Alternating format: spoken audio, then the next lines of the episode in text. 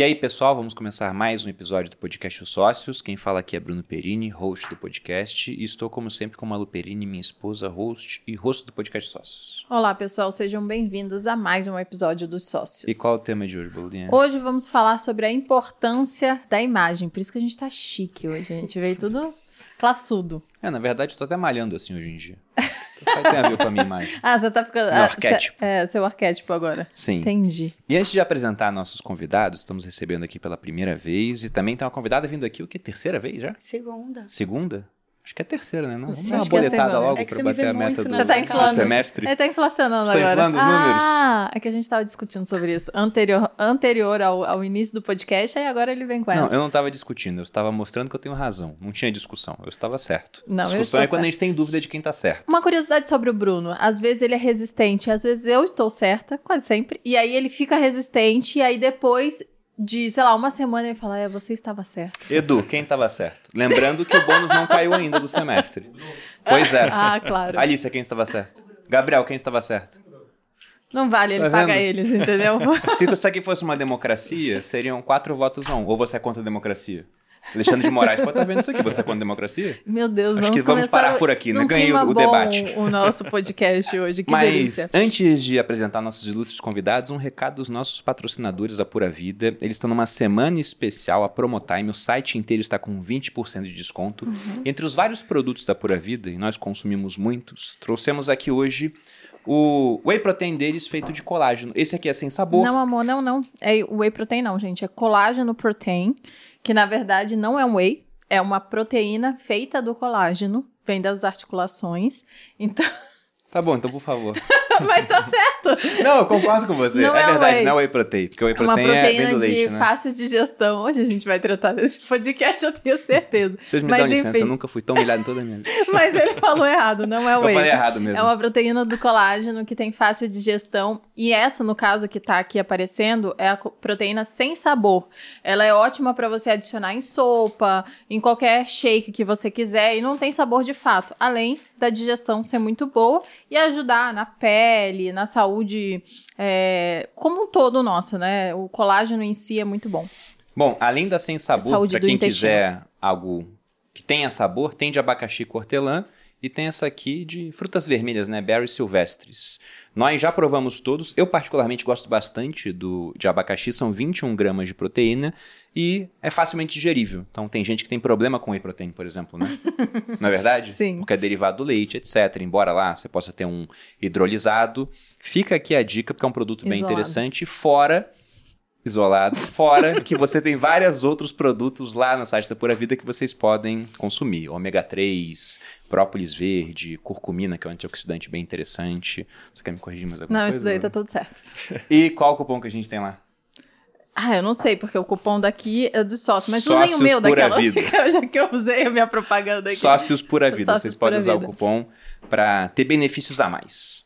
Bom, agora apresentando os nossos convidados, recebemos pela primeira vez aqui no podcast O Sócio, João Mena, retratista, especialista em imagem há mais de sete anos, criador da Escola de Fotografia Mestres da Imagem, da Masterclass Simbologia e Semiótica nos Negócios e da mentoria Imagem que Vende. Possui uma metodologia própria, utilizando os arquétipos e a simbologia, que o fez fotografar grandes nomes do empreendedorismo e da internet brasileira. João, bem-vindo ao podcast Sócios. Obrigado, é um prazer estar aqui com vocês. E estamos recebendo aqui pela segunda vez, e eu achava que era a terceira. É porque Meu- você me vê muito na sua casa. Então você Pode tá ser isso, pode ser isso. A Thalita tá sempre lá. Thalita Dalbó, criadora do Capital Visual, um método para comunicar a sua mensagem através das suas roupas em menos de 3 segundos. Designer de moda há mais de 15 anos, empresária e professora com mais de 35 mil alunas, considerada uma das maiores referências do Brasil em posicionamento e comunicação visual. Thalita, bem-vinda novamente ao podcast Obrigada. Sócios. Bom, para começar, já pegando o título desse podcast, na importância da imagem, eu queria que vocês falassem sobre isso, né? Qual a importância da imagem hoje? Porque muita gente pensa, ah, não, a imagem é um acessório, o que importa mais é o conteúdo, o coração das pessoas ou qualquer outra coisa. Então, se a gente for partir do princípio que se eu tenho um produto muito bom, mas tenho muito conhecimento, mas ninguém consegue ver o meu produto ou tem interesse em conhecer esse produto ou conhecer o que eu sei por conta da embalagem, não adianta. Você Se você tem uma embalagem muito boa, você consegue vender. Talvez lá, quando a pessoa comprar o seu produto, ela fala, hum, não é tão bom. Mas você teve a chance de mostrar o seu produto. Agora, se a embalagem não é boa, você não consegue mostrar que o seu produto é bom. Então, é, ela é muito, muito importante, né, João? Sim, com certeza. Eu vejo assim, o ser humano ele é extremamente visual. E as pessoas, elas realmente, elas enxergam, né? E elas têm ali a primeira impressão. Então, muitas vezes, a maioria das pessoas não consegue trazer essa ótima primeira impressão, essa excelente primeira impressão, e elas perdem oportunidades, fecham portas. Então, seja enfim, para alavancar a carreira, seja para conseguir um novo trabalho ou vender mais, tem pessoas que não conseguem isso por micro detalhes que elas não prestam atenção. Né? Então, eu sei que é evidente que a parte interior ela importa, né? isso é óbvio, né? uhum. e na verdade é a mais importante de todas. Mas isso não exclui que a imagem também importa e a beleza importa, principalmente, é uma coisa natural. Né? Todo mundo busca isso. Existe algo que eu sempre falo para as alunas que é a semelhança gera consonância. Então, se eu me posiciono é, e eu desejo atender um cliente X, eu preciso me vestir como cliente X ou como o cliente o X deseja. Agora, se eu não me vestir, eu não tenho conexão, eu não tenho a consonância. Então, se a gente já parte daí, o primeiro ponto é a imagem, porque a imagem vai atrair. É o que a gente chama de cérebro primitivo versus o cérebro médio. E isso tem muito, muito impacto na hora da venda. A gente pode aumentar 85% da nossa venda aplicando esse intuito. De você se vestir. Por isso que vale muito aquela frase: você pode se vestir para onde você quer chegar? É criar um personagem? Não. Você realmente está visualizando quem você quer atender. Então, se eu quero atender X, eu preciso me vestir como X ou como X gostaria de se vestir. Então, uma dúvida prática já, pensando, por exemplo, nisso que você falou, de que, olha, você pode aumentar sua conversão em vendas. Sim. Então, eu quero vender um produto de finanças para pessoas comuns. O que seria melhor? Me vestir de uma maneira comum, camiseta, ou colocar, por exemplo, um blazer para estar tá melhor apresentado? Na opinião de vocês, o que converteria mais? Eu vou. Se vestir como uma pessoa comum. O arquétipo do, do cara comum. Né? Então, muitas marcas elas utilizam esse arquétipo justamente para trazer esse tipo de pessoa. E aí, o que a gente tem que entender é que isso, num processo né? Você está ali vendendo um curso de finanças ou alguma coisa relacionada a isso para pessoas que se vestem dessa maneira.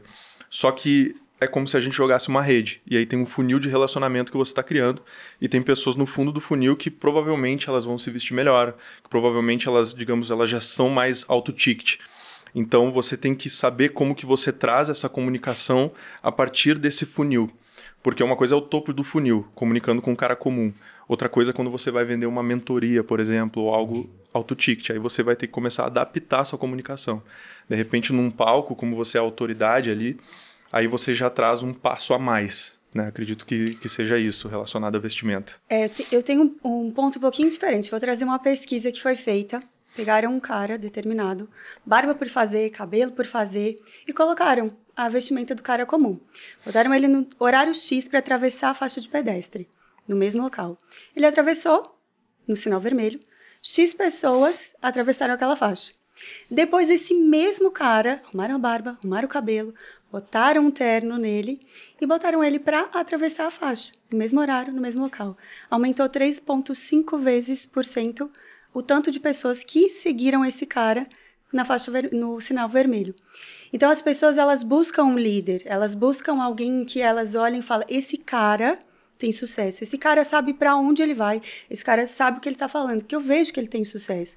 Então eu parto mais do princípio de você tá um nível acima, lógico que a gente olha ticket também, qual é o ticket desse produto e tudo mais. Mas as pessoas querem seguir uma pessoa que tem a cara de liderança. E geralmente peças que têm essa conotação, né, essa simbologia de autoridade, atraem mais, porque você fala, é um cara de sucesso, vou seguir ele, o que ele está falando, o que ele está ensinando. Eu sei onde o Bruno quer chegar com isso. Porque. Ah, eu esqueci que a gente não posso discordar dele, mas enfim. Não, você pode. pode discordar de mim. É, eu sei onde ele quer chegar a isso, porque Aqui no grupo, né, no grupo primo, eles estão vendendo, querendo ou não, credibilidade no final das contas, porque Sim. A gente tá falando, né, eles querem colocar, pegar o dinheiro das pessoas e tomar conta desse dinheiro. Então, querendo ou não, isso exige credibilidade. E de quais são as pessoas que eles querem? É uma gama muito grande, eles pegam até de gente comum, digamos assim, porque você vende o seu produto para gente comum, como para pessoas que têm muito dinheiro. É. Então, Os que eu vendo são pessoas comuns de excelente bom gosto.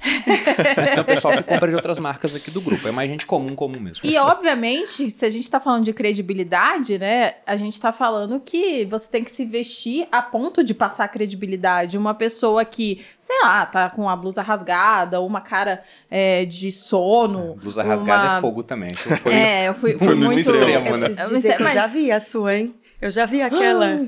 Qual? Ah, sua blusa Aquele usa pra rasgada em dormir? casa. Não, mas em casa. Mas aquele é pra gerar rapport, Ah, identificação. entendi. É diferente. Que a maluqueira. Tira essa, tira essa agora. Eu, não, eu não vou. Não, mas exatamente. E aí, o, o- a briga do Bruno é tentar fazer com que as pessoas aqui no grupo, que são muito jovens, né? Tem muita gente que é jovem, é, se vista um pouco melhor para poder passar essa credibilidade. Eu concordo com ele. Mas, ao mesmo tempo, eu acho que a gente não pode se deslocar a ponto de ficar deslocado do nosso. Distante, né? Distante. Não É. só do que a Uhum. gente é, de fato. Né? Porque o Bruno é jovem, querendo ou não. Como Muito também. jovem. Depende de onde você Muito consulta a jovem. fonte. Exato. Mas, Ah, no enfim. Google, no Google, inclusive, a minha foto tá com a Dilma agora. Eu não sei o que tá acontecendo Tão com o te Google. zoando, Estão me zoando de verdade. É, e é, ou você, além do Bruno ser jovem, né? Então ele tem, eu acho que ele não pode se deslocar do fato dele ser jovem, mas ao mesmo tempo, então ele, para mim, ele tem que trazer uma imagem onde ele passe credibilidade, onde ele tem essa importância, mas ao mesmo tempo se conecte com o lado Com dele, com a idade dele, moderno. com a pessoa que ele é de fato. Então essa é a minha briga lá em casa, né? Que eu tenho ganhado, eu acho. Tem. Tenho ganhado. Porque, por exemplo, eu gosto de camisa social, gosto de usar sapato. A Malu falou: não, vai botar um blazer, bota uma camisa normal e bota um tênis. Porque Ai, você vamos é jovem. isso na Isso. mesa pra eles, para eles ajudarem, me ajudarem. Porque você é jovem. eu falei, beleza, então vamos lá. Só que a pergunta que eu fiz, e eu eu tenho a mesma visão. Ah, você não terminou? Não, Desculpa. tô tentando. Por favor. É, obrigada. Mas, no- ao mesmo tempo, é, é, é isso que eu, eu também acho, eu concordo com a Thalita, que a gente tem que estar um pouquinho acima do que a gente quer vender. E no caso, se- por exemplo, se a gente conseguir pegar outros profissionais que fi- ficam mais claros ainda. Por exemplo, um profissional de educação física. É óbvio que você vai preferir contratar um personal trainer que tem um shape legal.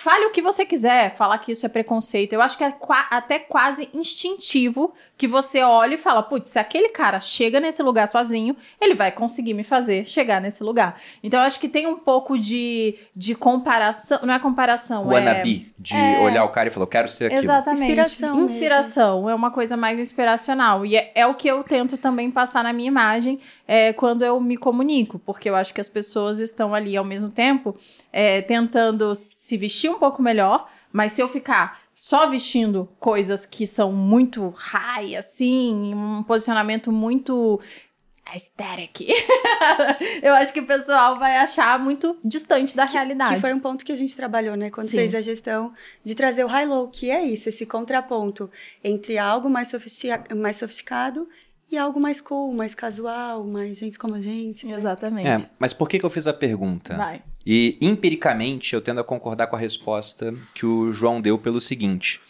Poxa, o Tiago, dentro do mundo das finanças, é a pessoa que eu conheço que fez os maiores lançamentos, dentro desse nicho específico. E o Tiago sempre era o cara comum. né? O cara comum, inclusive, de moletom. Comum em casa jogado no sofá. Durante um tempo ele, ele assumiu esse papel. né? Agora tá bem diferente.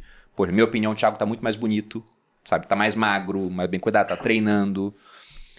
E a nossa dúvida era essa, cara, se você começar a se vestir melhor, será que vende mais? É a mesma coisa? Vai ter diferença? E a gente observou essa questão do ticket. Porque, por exemplo, se eu vou vender o Viver de Renda, que eu vou falar com um público grande, eu quero botar duas mil pessoas em uma turma, por exemplo, então o cara comum acho que é mais interessante. Agora, nós temos a Portfel aqui no grupo, que é uma empresa de consultoria patrimonial. Vai tomar conta do dinheiro do cliente, realmente, vai dar soluções. Ah, eu tenem 10 imóveis, vamos abrir uma hold. Ah, eu quero investir lá fora, quero comprar uma casa nos Estados Unidos, vamos abrir uma offshore. Então, esse cara, quando ele vem aqui, ele não vem só aqui, geralmente. Antes ele passou no Credit Suisse. Aí lá ele vai sentar com um banker, super bem vestido. Vai abrir uma água pana para ele, vai colocar no copinho. é, e depois ele vem aqui no Grupo Primo, uma empresa muito mais jovem, onde as pessoas se vestem de maneira informal. Eu falei, não, cara, a gente tem que estar vestido, pelo menos, de maneira parecida com esse cara do Credit Suisse. Porque senão na imagem ele já leva vantagem. Talvez o cara saiba muito menos de mercado do que a gente. Ele não tem uma solução patrimonial tão boa, ele pode ser mais caro. Só que nessa primeira impressão de 3 segundos, digamos assim, esse cara já sai da barra lá no alto e depois a gente tem que buscar. Entendeu? Então, eu tenho essa imagem de que para esse cliente high ticket, principalmente, você tem que estar tá melhor vestido. Agora eu tinha essa dúvida: será que se eu aparecer sempre de terno, eu não vou estar tá comunicando alguma coisa que talvez não seja bom para o cara comum e ele olha, poxa, legal, mas não é para mim ainda. Eu vou atrás do outro que está de camiseta. Essa era a dúvida que a gente tinha. É, o vestir-se bem não, não necessariamente precisa ser de terno, né? A pesquisa foi feita com cara de terno. Mas se você tá num visual melhor do que o cara que vai comprar você, é isso. Não pode estar extremamente distante. Você tá todo de, de, de smoking pro cara, né? Mas se você tá um nível a mais, a tendência de ele fechar com você é muito maior. É porque pro homem eu acho que é tão simples hoje em dia você tá um pouco melhor. Porque é se, a gente fácil. pega, é, se a gente pega os homens do passado, você olha lá, a gente foi em Versalhes há, há pouco tempo, né? Nossa última ida a Versalhes, também Pô, a a primeira. única. Também a primeira, mas é sempre muito mais elegante falar que foi a última. Dá a impressão de que a gente foi várias vezes, né? Mas na nossa última ida tinha lá as pinturas de Luís XIV, por exemplo. Luís XIV tinha 1,60m e pouco de altura. Tava Tem uma hora. saltinho. É, ele criou o salto alto, né? E tem um, um- uma das pinturas no teto é ele numa biga, onde o motorista da biga era o Hércules. O que é bígamo? É É, uma- aquele é um- negócio que ele leva o cavalo, é, o tem cavalo um- leva? cavalos à frente pra levar o guerreiro, né? Era um veículo de guerra do passado. Ou seja, o cocheiro era o Hércules, né? A autoconfiança desse cara é sinistra. E você vê as roupas dele, pô, eram roupas suntuosas, assim. E eu não vou lembrar quem, mas já fizeram essa observação e eu achei muito interessante. Ele pega as roupas do passado e vai chegando agora e mostra que nunca antes na história os homens poderosos se vestiam de maneira tão simples. Você pega um presidente americano, que é o, o homem que tem o maior poder de matar no mundo hoje. Tá de terno e gravata. É só Sim. isso. Então eu fico pensando, cara, é tão simples se vestir hoje de uma maneira parecida com os caras mais poderosos, por que será que os homens não fazem isso? Mas não é tão simples, na verdade. Olha, porque- Vamos ver. É porque, assim, uma coisa é o terno. Sim, Outra coisa é a qualidade do terno, os detalhes que só quem tá lá sabe. entendi. Porque eles já passaram por todo o processo. É, Didi Mocó usava muito terno na turma do Didi e não ficava tão Exato. legal. E uma outra coisa também, voltando sobre essa questão da, do cara comum, é, eu aplico na minha metodologia é, três pilares, que é o pilar de narrativa, personalidade e energia. Então o que eu vejo é que a- até a gente tem que ver o conceito da amplitude arquetípica que tem luz e sombra. Então assim, é, uma coisa é dizer que o cara comum, ele não necessariamente precisa vestir bermuda, chinelo e manga cavada. Às vezes o minimalismo, ele pode ser visto como cara comum. Aquela clássica camiseta preta, calça jeans e tênis. Que é o que a maioria das pessoas utiliza. E por a maioria utilizar já é cara comum, porque está fazendo parte de um grupo que utiliza isso. Agora, é, eu vejo que, justamente empiricamente, pelo que eu apliquei nos meus clientes, quando você foge um pouquinho do cara comum dentro de uma venda é, aberta, né, muito, enfim, é, topo de funil, vai ter uma negação ali. Você vai perder venda. Vai, né, as pessoas elas vão sentir um afastamento. Só que existe uma forma de você conseguir trazer o cara comum sendo guia e não herói. Porque o herói é o que está na parte do processo né, de evolução. O herói está participando da jornada. Enquanto é que nem você falou do cara musculoso. né? O cara musculoso, ele é o quê? Ele é o herói que ele já passou pela jornada, só que ele tem que mostrar o papel dele de guia. Ele tem que mostrar como que você chega nesse corpo. Então, assim, o Thiago Negro é um exemplo. Ele tinha o moletom, né, etc., da maneira que ele se vestia e fez um baita sucesso, né? Colocava milhares de pessoas nas lives. Por quê? Porque elas tinham uma conexão assim muito forte, natural e comum, né, com ele. Então tinha, era, era autêntico o negócio. Porém, a gente tem que analisar o seguinte: o cara comum ele atrapalha a vida pessoal. Entendeu? Aí já é um outro lado. Uma coisa é profissional para conectar com o público, outra coisa é o lado pessoal. Porque o cara comum, né, de qualquer maneira, a pessoa ela vai querendo ir mais pro lado do conforto e acaba que ela fica meio desleixada. Aí já é uma outra história. Né? E eu concordo com você quando você fala que não é tão fácil, porque uma coisa muito louco. é, eu recebo um monte de perguntas de qual é o tênis branco que o Bruno usa, qual é a calça que o Bruno usa, porque o Bruno ele se veste ainda muito como cara comum, mas é diferente de qualquer cara comum, né? É um cara comum que tem um pouco mais de zelo com a aparência. Então, Uma roupa é, um e como que a mais- gente faz? A gente vai eu compro A Thalita já me ajudou a comprar, inclusive, calça pro Bruno, as coisas, tudo. Porque se deixar, ele vai usando o que tem lá. Hoje em dia ele se preocupa mais com isso de fato. Mas antigamente ele deixava o negócio acontecer. E é diferente você ter o cuidado, não usar um negócio desleixado. E mesmo assim, con continuar comunicando de forma, né, o cara comum, como você disse. Então, de fato, é, ter as coisas de qualidade, o zelo com aquilo, né, tá sempre alinhado é, faz com que é, seja diferente de um cara comum desleixado. É, o mais difícil é você saber por que você está utilizando as peças, né? Uhum. Saber por, por que Ser daquela intencional, cor. Né? Exato. Intencionalidade é a palavra-chave. Eu acho que é isso. As pessoas hoje... Eu fiz uma enquete e perguntei, o que, que você acha mais importante? Estar bonita ou se vestir com intencionalidade? E foi bizarro a quantidade. Falou, bonita. Só que o que é considerado, o que, que ela considera bonito? Então, a intencionalidade, ela é muito mais inteligente, ela corta caminhos. Eu falei da outra vez aqui, quando eu não era intencional nos meus anúncios, eu vendi para cinco pessoas. Quando eu fui intencional no meu anúncio, quando eu usei as ferramentas certas, quando eu usei a linguagem oculta, esse poder dos três segundos, mais de 35 mil alunos. Então, funciona ou não funciona? Funciona muito. Então, é você, você pode escolher gastar mais energia para entregar, é, falar aquilo que você quer dizer, você vai gastar, você vai precisar chamar mais atenção, do que se você já tiver o ativo mais importante naturalmente, que é a atenção. Se você tem naturalmente, você consegue explicar aquilo que você carrega. A enquete que você fez era se preferiam estar bonitos Isso. ou bonitas, né? Que meu perfil é voltado para o público feminino, então se elas gostariam de estar mais bonitas. Como é que é a métrica lá? Quanto de mulheres e, É e tudo homens? mulher, né, Thalita? É 3%? 98% são mulheres. E no seu, João? 80% são mulheres. Caramba! Né? E aí elas ficam enviando pros maridos. Aí elas vendem, né? Não usa bermuda, né? Isso é, inter- isso é interessante de dizer. É, no final das contas, é, você tem que se comunicar com a, você. Como você faz? Porque no final você vende pra mulher levar o marido. É, não, eu vendo para mulheres e homens, Tá. né, autônomos. Então não- eu tenho muito cliente, inclusive médicas, empresários, empresários. Então assim, para mim não, né, não, não tem problema. A questão toda é que eu não, eu não ainda não trouxe tanto esse assunto relacionado a vestimenta, né? Então para homem. O que eu às vezes pontuo, elas encaminham para os Uhum. maridos, né? Mas normalmente eu falo mais sobre posicionamento, mesmo, Posicionamento. né? de forma geral. Então Bom, até aproveitando, antes de fazer uma pergunta para vocês aqui, eu queria que vocês falassem um pouco da própria experiência que vocês tiveram ao mudar a maneira de se apresentar para o público.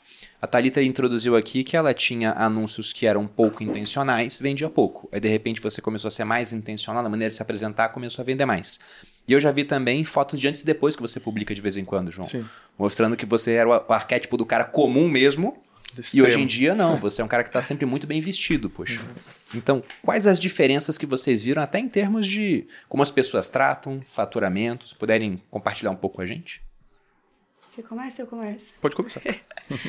Bom, quando eu comecei, é, eu tinha uma preocupação. Eu tinha estudado fora e o fato de ter uma fisionomia um pouco mais doce, eu queria falar com todo mundo e acabava falando com ninguém. Então, eu, eu colocava as tendências, eu já era estilista, já tinha estudado moda, já trabalhava com moda há mais de 10 anos, mas eu não era intencional. E aí, por não ser intencional, quando surgiam os anúncios, foi muito engraçado, porque a gente usou a mesma copy, só mudou mesmo por fora, só mudou o envelope. E o que acontecia é que as pessoas realmente elas criticavam muito aquilo que eu estava falando, até porque eu venho na contramão do que se fala há muitos anos, Você fez a mesma cópia com roupas diferentes? com roupas A diferentes. gente nunca testou isso, né? Funciona, Vamos viu? testar. É. E aí o que que a gente, o que que eu percebi que quando eu fui com essa imagem mais doce, e eu brinco sempre com as minhas alunas, o o doce não vende. O queridinha não vende, vai ser a pessoa, a persona da dica, mas nunca vai ser aquela pessoa que realmente colhe dos frutos que ela, que ela possui, né, daquilo que ela plantou. E aí as pessoas começaram a falar muito, principalmente porque eu venho na contramão, eu falo que não, não, não existe ali, né? Existe, mas para mim não é funcional as paletas, a tal da paleta, ela engessa as mulheres. A Lu é prova disso, não é mesmo? E também a questão dos sete estilos universais, que não fazem sentido para mim, do jeito que nós somos multifacetadas, sermos limitadas a dois, três estilos. Então, quando eu vim com essa fala, você imagina o que aconteceu, né? Então, é, as pessoas criticaram muito. Mas eu fiz a mesma copy com uma outra vestimenta. E aí as pessoas se interessaram. Então, usando a mesma cópia, a mesma fala, as pessoas não tiveram coragem de criticar. Lógico que hoje, né, pelo número, sempre tem alguém, mas foi muito menos do que no primeiro momento. Então a atração foi muito maior. E se você olhar ao longo do meu perfil, Malu teve agora na nossa terceira imersão, né, Capital Visual, já fui nas três, e eu sempre estou diferente, eu vou evoluindo. Eu trabalho com três pilares: destinatário, mensagem e envelope. Então, essas três coisas vão sendo lapidadas e vão evoluindo. O público que eu atraio hoje, não adianta a pessoa falar assim, nossa, assisti esse podcast, vou colocar todos os arquétipos, todas as linguagens, cobrava 200 reais e agora eu vou cobrar 10 mil. É um processo de lapidação. Então, eu fui me lapidando, acredito que o João também. A gente vai lapidando e automaticamente você vai abrindo novas portas e elevando o seu valor e a percepção de valor, né, que é o principal. É. O primeiro contato que eu tive com, a, com essa mudança que eu posso ver, porque é evidente que tem uma história aí, né? Tem toda um, uma jornada, mas que eu me lembro bem, assim, que foi uma virada de chave, foi... Uh, eu fotografava de tudo, né? Uh, morava numa cidade no interior e mal financeiramente. Inclusive, eu te mandei uma mensagem no direct uma vez, Bruno, em 2018. Nossa, bem no comecinho. É, falando assim, ah, Bruno, acabei de te seguir, é, eu estou pensando em vender meus equipamentos para investir, o que, que eu faço? Né? Nossa. Né? Pensando em vender câmera, vender lente para começar a investir. Enfim, estava numa situação financeira horrível. E aí eu fui contratado para fotografar umas panelas, né? Aí eu cheguei lá, cobrei 400 reais para fotografar. Aí quando eu cheguei, era aquelas panelas Le Creuset. Aí eu perguntei, né? Por que, que eu estou fotografando essas panelas? Né? Perguntei para cliente, ah, essas panelas são panelas de 5 mil, né? 7 mil reais. Ah, aquilo foi um choque para mim, né? Caramba, panela de 7 mil reais e eu cobrando 400 reais. eu tô cobrando menos que a, vale menos que a panela, né? Aí, e eu lá, né, mal vestido e pensando assim, tá, o que, que essa panela tem de diferente? E aí eu comecei, é, eu já tinha estudado marketing, né? Mas eu comecei a entender assim, cara, eu estudo essas coisas, por que, que eu não aplico? Uhum. Estudava arquétipo lá, a primeira vez que eu ouvi falar em arquétipo foi em 2011, né, na faculdade de publicidade, e depois em 2015 já comecei a, a, estudar o assunto e não aplicava. E aí eu resolvi aplicar. Só que essa é o que você falou, essa aplicação, é, né, ela tem um, é, um amadurecimento que você faz a Sim. imagem junto com o processo de você conhecer novos lugares, novas culturas e as experiências que você vai estar tendo, isso vai te enriquecendo. Então não é só a vestimenta. Hoje quando eu olho, a, o meu rosto, a minha expressão mudou, uhum. né? Justamente por causa de tudo isso. Então assim, foi esse o primeiro processo me vestia igual um mendigo, né? Era tipo calça de moletom, tênis de futebol laranja e camisa de time de futebol. Eu, eu ia assim é, retratar meus clientes, fotografar. E aí depois eu não tinha dinheiro, evidentemente, então eu comecei com uma camiseta preta, uma calça jeans e um sapato preto que tinha velho lá. E foi assim que eu fiz a mudança, né? Então eu comecei me desconstruindo primeiro, né? Desconstruindo aquele cara comum e indo pro minimalismo, mas ainda era cara comum, só que eu tava né, no processo. Eu lembro o primeiro blazer que eu comprei e eu achei o máximo e hoje eu sei que estava tudo errado. Uhum. Por isso que eu digo que é difícil, entendeu? Porque a pessoa ela não sabe, né? Ela não sabe ah, como é que tem que ser a lapela, ela é pique, ela é note, né? Qual que é o, né, o enfim, o comprimento, o tecido, a cor que você vai utilizar, por que disso. Então não tinha nenhuma dessas noções. E aí foi quando começou a mudar, né? Enfim, aí, aí, aí é história. Aí né? as pessoas foram vendo mais valor em, é, hoje no, seu, no é, seu produto. Exato, aí hoje eu vendo o meu trabalho a 135 mil reais, né? Passei de 400 reais, né? É evidente que foi um um processo, né? Fui cobrando lá Trocou 8 Trocou de roupa e falou, agora é 135 não, mil. É, é, não, não é assim, inclusive, né? Inclusive o meu fotógrafo, que fotografa a MEP e tudo mais, o Vitor Moura, ele, eu falei pra ele, ah, o João Mena vai lá, vai lá no podcast. Ele, sério? Caramba, ele é pica, não sei o quê. Eu falei, é, ele vai e tal. Eu achei super é. legal que... É, você é reconhecido entre os fotógrafos, Sim, né? Isso, é isso é, muito, é muito massa. E, mas eu fiquei com uma dúvida. E você, hoje, você fotografa como? Quando você vai fotografar? Qual é a sua vestimenta?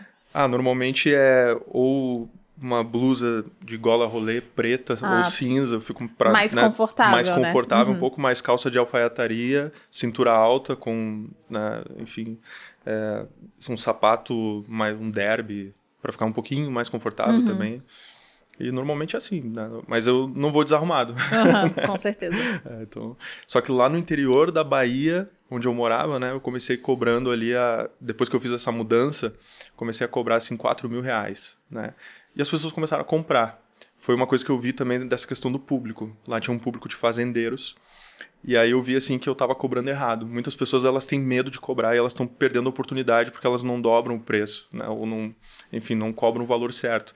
E tu perde venda, porque uhum. o preço posiciona também.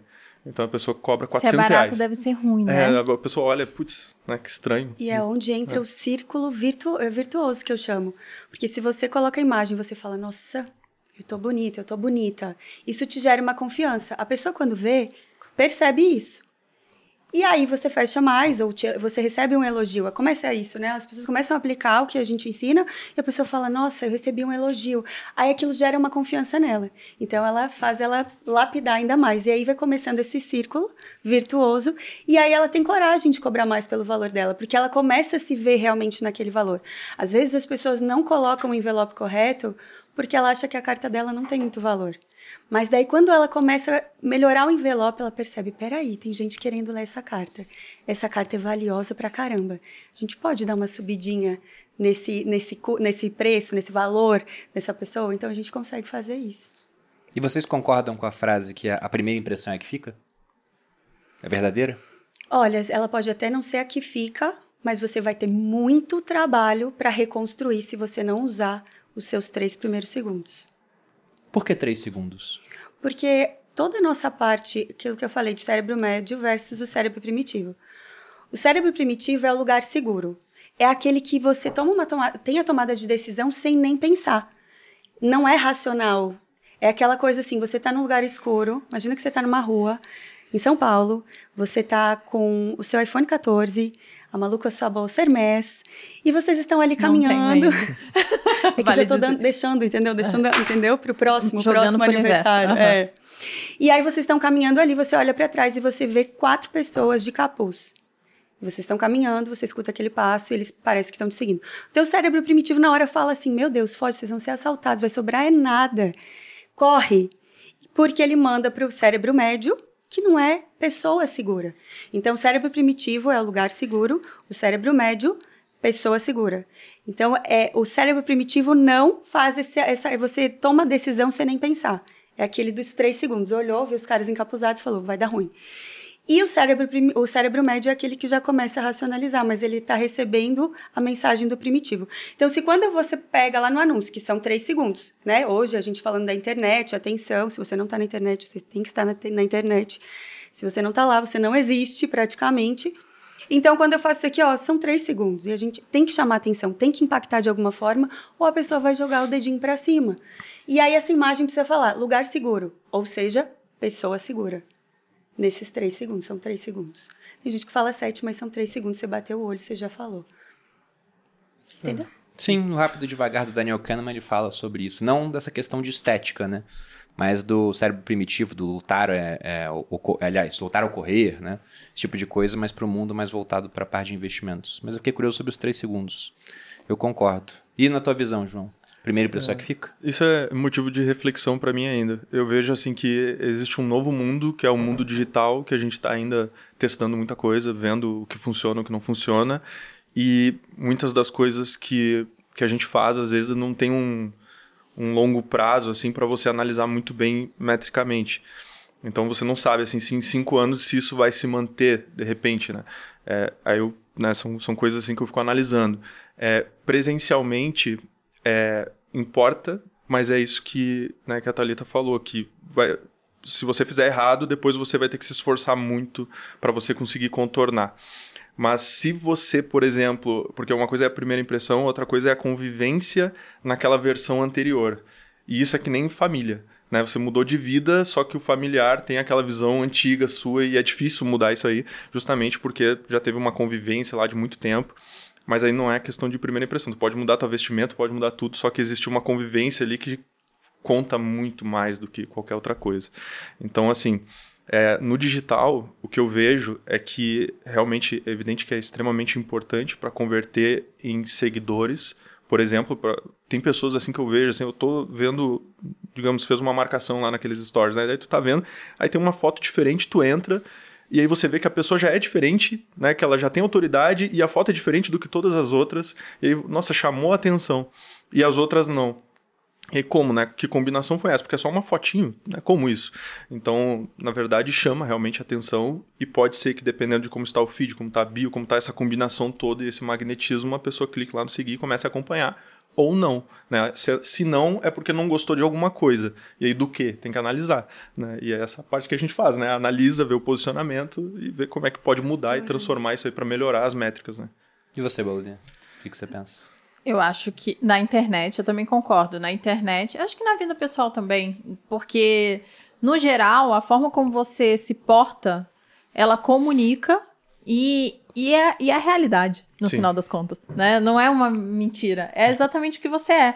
Então, se você comunica errado logo de cara, você certamente está comunicando errado para você internamente e está se portando de forma errada. Mas uma coisa é, legal de dizer, que você falou da transição deles, e eu passei por essa transição, a gente até brincou esse final de semana que a gente estava lá no evento, e aí você botou umas fotos antigas minhas, onde eu tava toda cagada, né?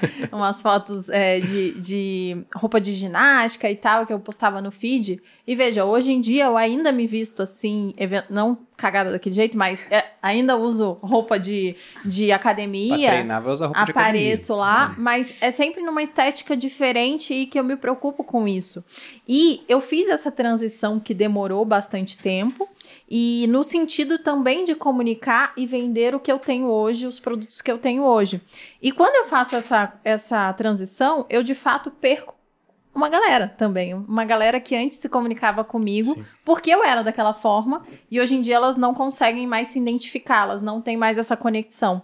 E tá tudo bem. Então a gente tem que entender, por isso é tão importante a, o que você tá produzindo ali, né? A forma como você tá se portando, porque isso vai comunicar para quem você quer comunicar e descomunicar para quem você não quer comunicar. Então, se a gente fizer essa mudança de forma errada, você vai perder gente que talvez você queria e não vai vender as coisas certas. Então, quando eu eh, fiz essa transição, hoje em dia eu tenho uma, uma estética diferente, né? Até por, por questões de, de amadurecimento também, né? A gente muda, a gente, a gente vi- vira uma pessoa diferente, eh, mas também porque eu tenho produtos que eu quero que eu quero vender. Então, a MAP, que é a minha marca de roupa, hoje em dia, hoje eu também tô com eh, lançamento. Essa daqui é lançamento, amor. Linda, Baudinha. É, é, eu quero. Ela tem um ticket maior, então eu tenho uma pessoa certa para comunicar. E se eu não me visto a- e não comunico aquilo, as pessoas que eu quero atingir não são atingidas. Então.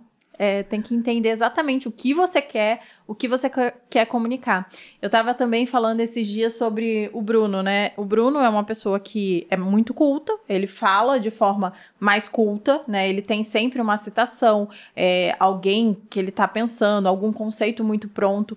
E se ele vai se comunicar de uma forma, né, muito, se- digo, visualmente, se comunicar como um cara muito comum, ele vai atingir pessoas muito comuns, talvez. E quando a pessoa comprasse o curso dele, ela ia ficar meio assim, nossa, eu não entendo nada que esse cara fala, né? Tá muito diferente do que eu quero, do que eu gostaria. Eu queria uma coisa muito, muito mais simples, apesar do curso do Bruno começar do zero lá e ele explicar. Mas a linguagem é diferente. Então ele tem realmente que que tá um pouquinho acima do, do cara comum, na minha opinião. Não sei se você concorda, amor. Eu discordo. Ele discorda. Não, é porque o meu curso eu penso no cara que não entende nada. Então não é uma questão da imagem. Lá eu vou ser tremendamente didático. Mas eu fiz essa pergunta da primeira impressão porque você até dividiram internet e vida real, né? Mas o que eu vejo é que não é a primeira impressão a que fica, mas quem causa uma primeira boa impressão é quem fica. Porque, por exemplo, eu conheci o João pessoalmente há pouquíssimo tempo. Sim. No Mastermind da Priscila Zilo e do Pedro Sobral. Fomos com uma experiência Gast- culinária lá. Foi muito legal. onde A gente foi convidado. é, E ganhamos fomos o Le convidados. Exatamente. E a Malu, de maneira muito deselegante, ganhou o prêmio É, do concurso Mas eu, culinário. eu fiz o João ganhar. É. É, va- vamos explicar que a gente estava sendo avaliado por nada mais, nada menos do que o Fogaça. Exato. E nosso time venceu, não é, João? E ganhamos de brinde um Uma Le Creuset. Le Creuset. É Nossa, pra mim foi uma história se fechando. assim, É eu- verdade, é verdade. Faz sentido, mas sim. claro, Mas compreensível. e aí, e o João causou uma primeira impressão muito boa. Se cumprimentou, falei, poxa, legal, gostei do João. Então, se ele causasse uma primeira má impressão, talvez ele nunca viesse aqui. É, já aconteceu. E tem Esse gente é que eu olho e falo assim: ah, É. não, esse daí nunca vou levar no podcast. Então não é porque a primeira é impressão cuidado fica. comigo. É que se não faz uma primeira boa impressão boa, talvez você não tenha a chance de causar uma segunda Concordo. e ir melhorando ao longo do tempo. Verdade. E antes de entrar em algumas partes mais objetivas, eu também tenho uma pergunta. Eu já fiz alguns outros podcasts não relacionados a esse tema. É que surgiu a pergunta. Mas é sobre beleza. Você falou da enquete lá, pô, se você quer estar bonita ou você que simplesmente quer ser intencional, né? Pra vocês, beleza é algo objetivo ou não? Depende dos olhos de quem vê.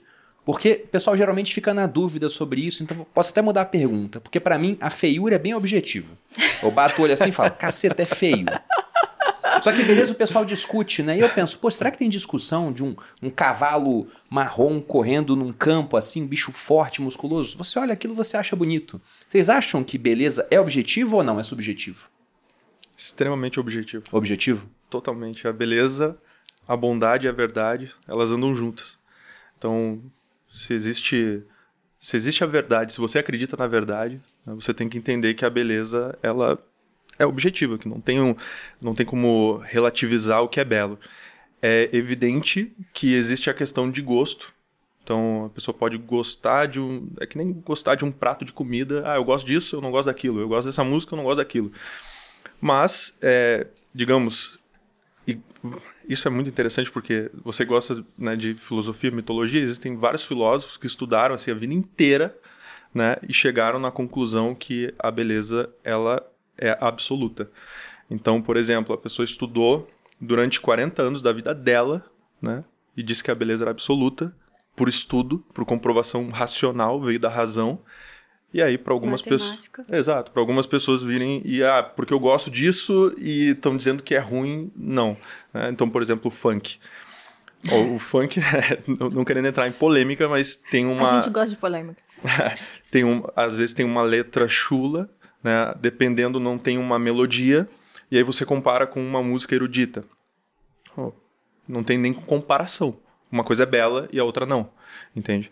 E aí, porque uma pessoa gosta, tudo bem, ela pode gostar e ela pode continuar requebrando lá. Não quer dizer que aquilo é, é belo, entende? Até porque ele funciona da cintura para baixo, é o lado animal, é só rítmico, né? Enquanto a melodia de uma música erudita, ela tá te elevando, e a beleza sempre vai te elevar. Ela vai fazer você olhar para cima. A gente morava num prédio, eu e minha esposa, que era muito bonito.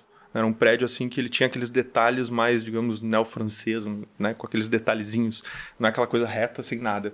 E a gente sempre observava que tinham pessoas que passavam pela rua e elas sempre faziam assim, ó. Observava. É, elas olhavam, entende? Por quê? Porque a beleza atrai o olhar. É verdade.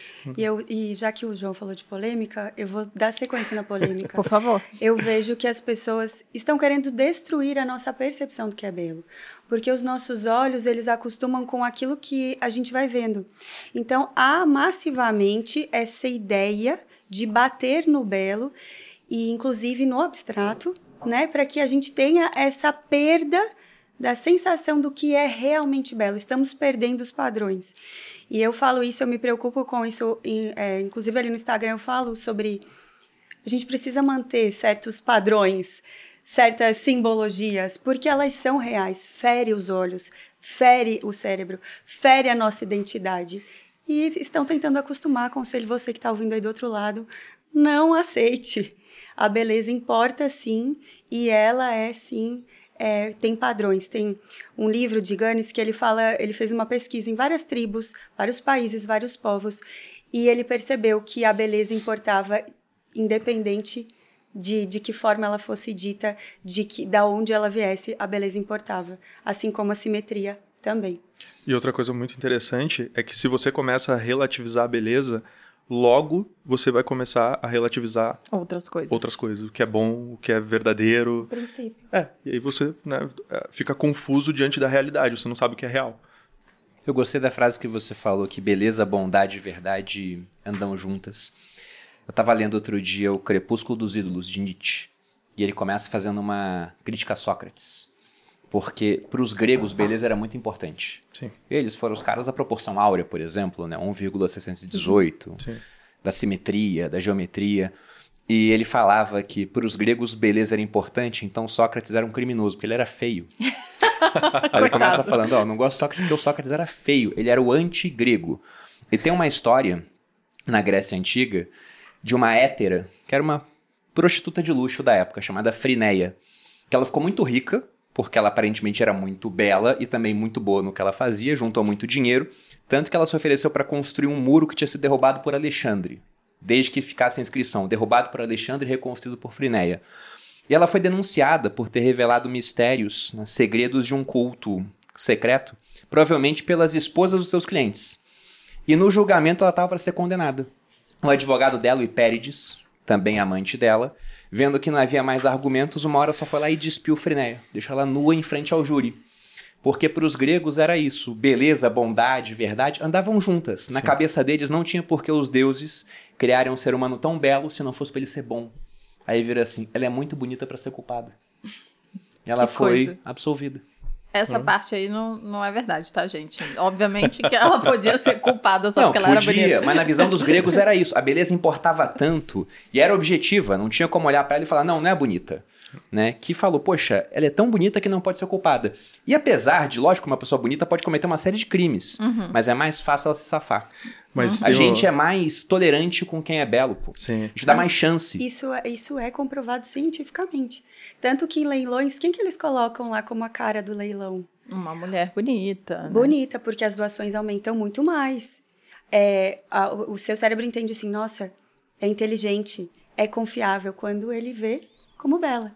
E aí, eu acho que é legal dizer que não é só porque você não é bonito, já que a gente falou que a beleza é objetiva, que você não pode estar bonito. Exato. Não, dá A pra gente melhorar. É totalmente diferente. Exatamente. E tem uma outra questão que é São Tomás de Aquino, ele vai e ele destrincha esse conceito de beleza. E aí tem um conceito que ele traz que é claritas, que é, a- digamos assim, você pega o ouro. O ouro, ele reluz e ele tem algo que ele te diz que é belo, naturalmente.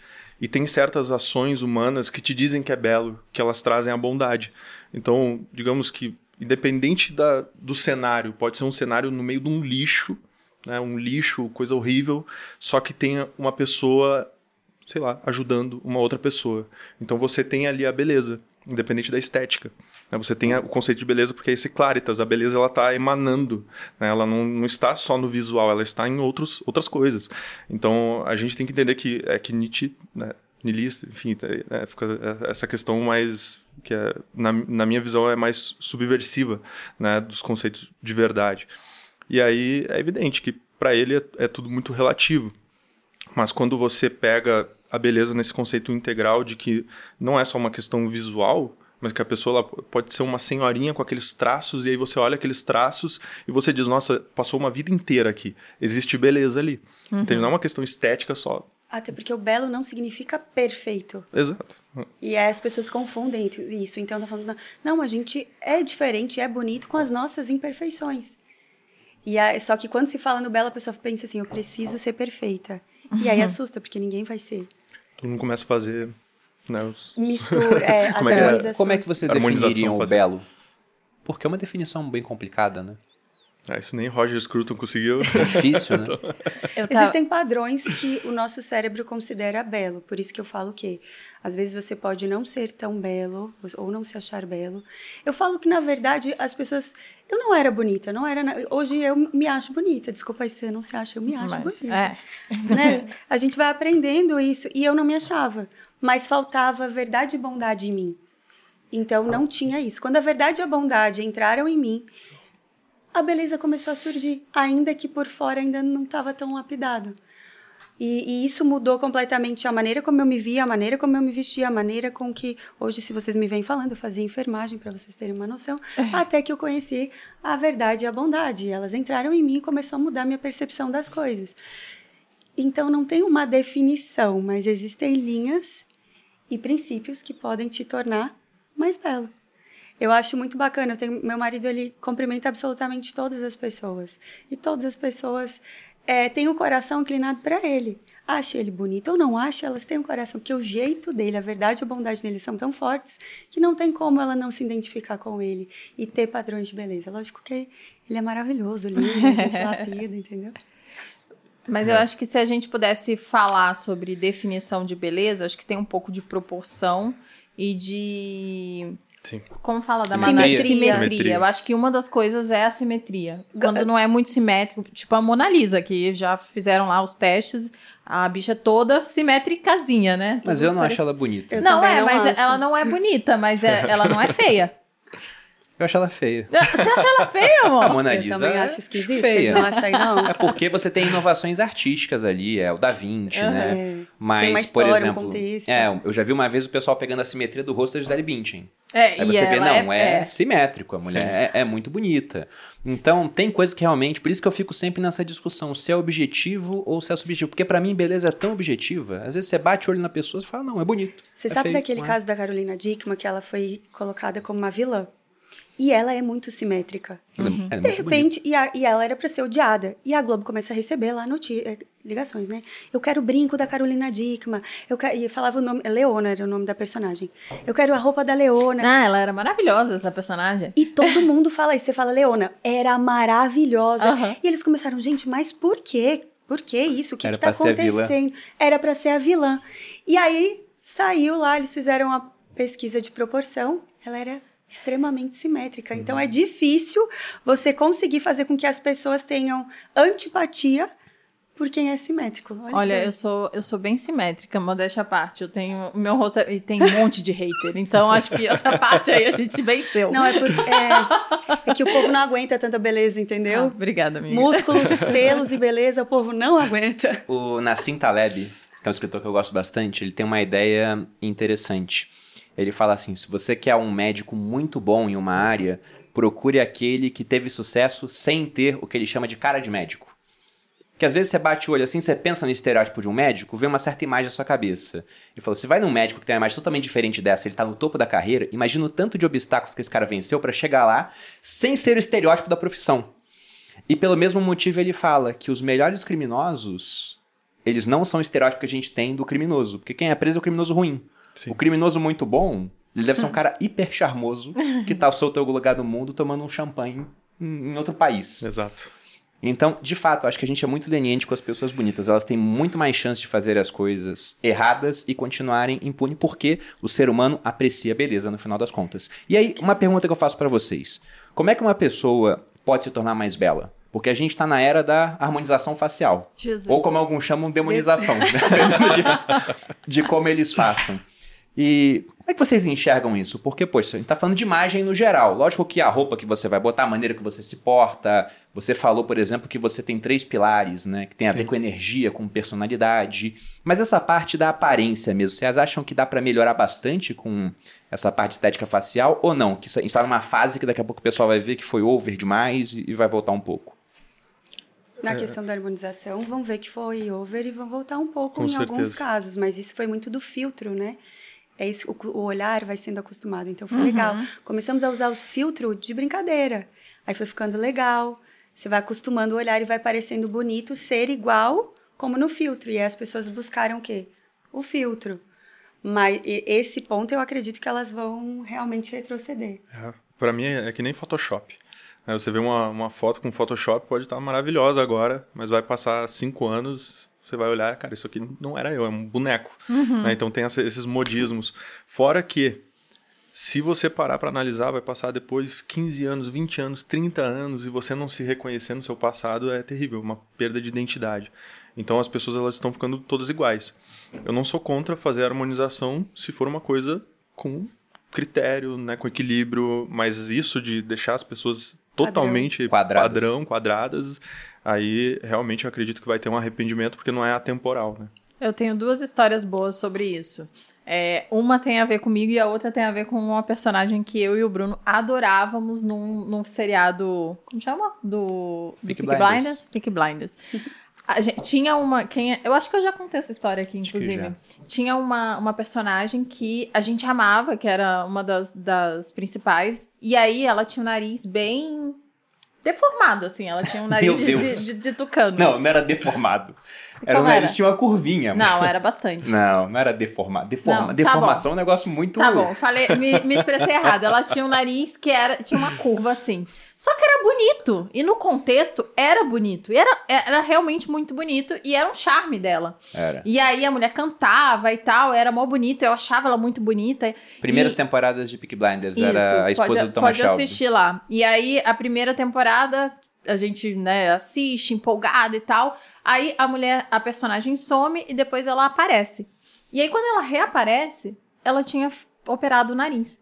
Gente, E eu achei ela tão estranha. E eu falava, gente, o que, que essa mulher fez que ela tá tão feia? E eu não conseguia entender o que, que ela tinha feito. Até que eu olhei pro Bruno e falei, meu Deus, ela operou o nariz. E aí o nariz dela tava retão, bem retão. E, e para mim ela perdeu muito do charme que ela tinha, né? Pra mim ela era muito bonita e ela ficou uma pessoa comum. Aquela, aquele diferencial dela tinha sumido. E uma outra coisa, né? Eu sou totalmente contra, e a segunda história é, é sobre, sobre os filtros. Eu sou totalmente contra a usar filtros que deformam o rosto. E eu não uso, né? Eu uso filtro que mexe na tonalidade, dá aquele blushzinho no rosto e tal. E eu nunca usei nem filtro e nem o tal do. do da foto lá Photoshop. do, do, do Photoshop. Aham. Eu não gosto porque eu sempre tive esse medo de perder o contato com a minha própria realidade. Sim. Então eu sempre use- usei pouco. E o pessoal lá fica. Tem gente que tá tão acostumado com essa estética fina do nariz que a pessoa fala: Nossa, você nunca teve vontade de operar o nariz? E pra mim, isso é justamente falta de referência. Porque a pessoa não consegue mais enxergar a beleza num nariz que não é reto, fino e pontudo pra cima. Sendo que o meu nariz é bonito. Modéstia à parte, vai parecer bem escrota, né? Mas Eu acho meu, meu nariz é bonito. E ele, e ele é simétrico e tudo mais. Então, não faz sentido. E eu acho que as pessoas, elas estão tão consumindo conteúdos tão sempre é, exagerados, né? E de alguma forma manipulados, que elas não conseguem mais ver beleza no natural. E isso é muito preocupante, porque é o que você falou. A gente tá deixando a gente acostumar com uma coisa que não é a real e que não faz sentido. Então, no futuro, eu tenho certeza que a gente vai olhar pra trás e vai falar: nossa, que delírio coletivo foi esse, onde todo mundo teve o nariz igual. E não faz sentido. É, teve uma festa que a gente foi uma vez, obviamente não vou citar nomes aqui, mas uma hora eu virei pra Malu e eu falei, tinha umas, sei lá, cinco blogueiras na minha frente, eu falei, são todas iguais. Estão todas iguais. Só muda a altura, entendeu? Era alturas diferentes, mas o rosto era muito, é muito parecido. real. Todo mundo com o nariz bem parecido. É, o nariz parecido, o queixo afinado igual, a boca é, carnuda, Maxilar né? Porque colocaram marcado. maxilar marcado. Eu falei, caramba, elas são muito parecidas e... Se a gente olha assim em volta no tempo, eram pessoas bem diferentes. E não eram bonitas, feias, eram é. pessoas bonitas, continuam bonitas, mas é aquilo, será que a beleza também não tem um quê de diferente? Se você olha todo mundo assim meio igual, aquilo que é diferente meio que se sobressai? E aí o padrão de beleza, embora seja algo que eu concordo que é objetivo, pode ir mudando um pouco, porque se você vê beleza em tudo, alguma coisa que é diferente, um- talvez seja mais belo depois. Eu não sei, vocês concordam que pode acontecer? Sim, totalmente. Eu vejo assim, o até essa questão do que você comentou, tá ocorrendo um avanço, né, que tá subvertendo os símbolos.